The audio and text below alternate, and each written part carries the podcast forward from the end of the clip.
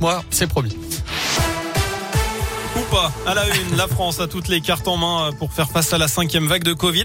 À propos tout à l'heure du porte-parole du gouvernement pour Gabriel Attal, l'épidémie accélère et le virus reprend du terrain. Pour autant, nous traversons chaque vague mieux que les précédentes. Le système de soins devrait pouvoir faire face à cette cinquième vague si tous les outils comme la vaccination et les gestes barrières sont utilisés au maximum. C'est ce qu'a dit le président du conseil scientifique qui plaide aussi pour le retour du port du masque de partout. Pour Jean-François Delfrécy, il faudra aller vers une troisième dose de rappel pour l'ensemble de la population.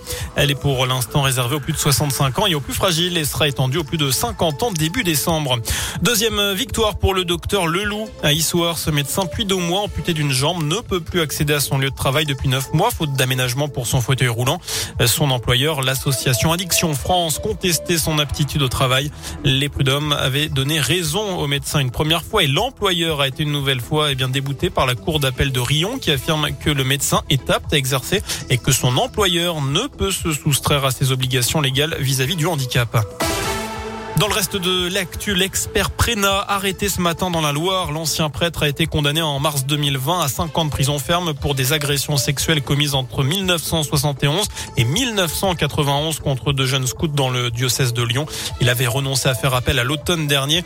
Bernard Préna avait jusque-là évité l'incarcération pour des raisons de santé. Il a été présenté aujourd'hui à un juge et incarcéré dans la foulée.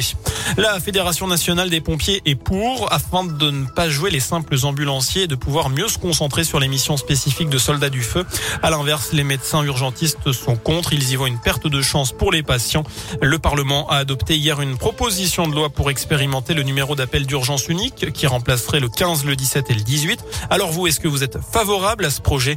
C'est la question du jour sur radioscoop.com. Vous avez jusqu'à 19h pour répondre.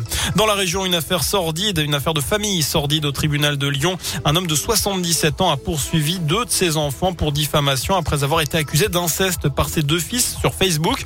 Le cadet avait publié un premier message en janvier dernier en expliquant avoir été victime d'agressions sexuelles dans les années 80 de la part de son père. Son aîné, le frère aîné en l'occurrence, avait ensuite posté un commentaire qui allait dans ce sens. Mais le mise en cause ni les faits, le jugement a été mis en délibéré au 18 janvier prochain. En bref, cette grève à la SNCF aujourd'hui, pas d'impact sur les TGV, mais les TER seront perturbés jusqu'à la fin de la journée sur de nombreuses lignes dans notre région. Les cheminots réclament des hausses de salaire. Détail, c'est sur le site de la SNCF. Enfin, les stations de ski déjà en manque de saisonniers. Après un hiver 2020 bousculé par le Covid, d'après la montagne, la campagne de recrutement est au ralenti.